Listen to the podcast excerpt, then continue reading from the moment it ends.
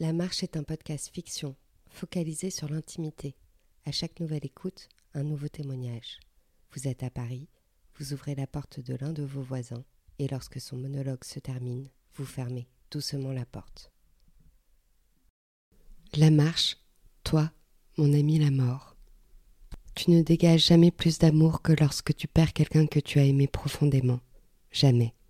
Parce que c'est difficile d'exprimer l'amour que l'on porte à quelqu'un on ne sait jamais comment s'y prendre.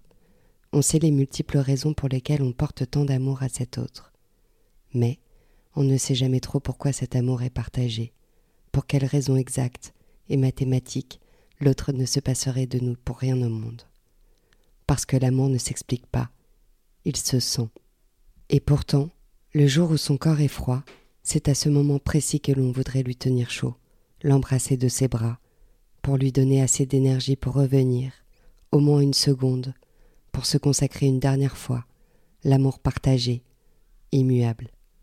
On lui a pourtant dit toute notre vie, de notre plus tendre enfance, jusqu'à ce moment précis, à quel point on a besoin de cet autre.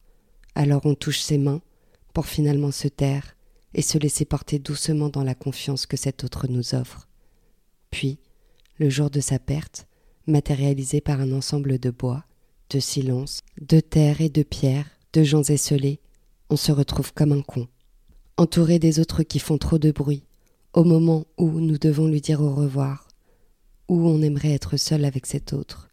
Lorsque l'amour est meurtri, parce que la mort nous l'emporte, cet amour qui n'est plus que solitaire, et cette peine que nous ne partageons pas, parce que la peine nous tabasse le cœur, et qu'on n'y peut rien, les autres se disent que c'est mieux comme ça.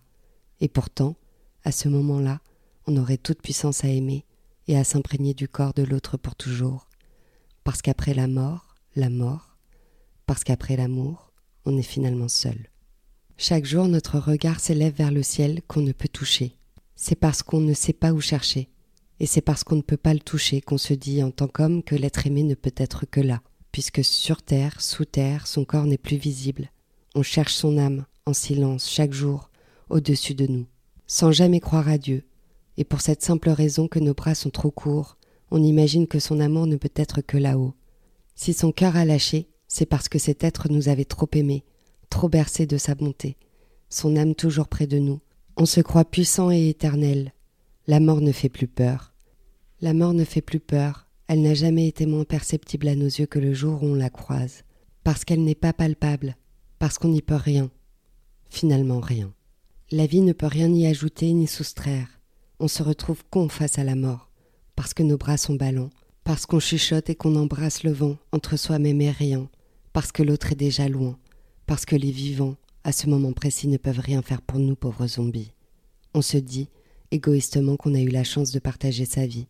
L'ami de la mort a toujours été l'amour, parce qu'il berce nos peines les plus aiguës, parce que depuis ta mort, je ne suis qu'avec toi, comme une seconde conscience. Je pense à toi, et me demande ce que tu aurais fait à ma place ici-bas. L'air est chaud, mais pas moite. Il est plein d'amour, plein de courage aussi, et je sais qu'à force de chercher, tôt ou tard, je te retrouverai, toi, mon ami la mort. Merci d'avoir écouté un épisode de l'œuvre sonore La Marche. Je suis Audrey Gauthier, l'auteur de ces fictions.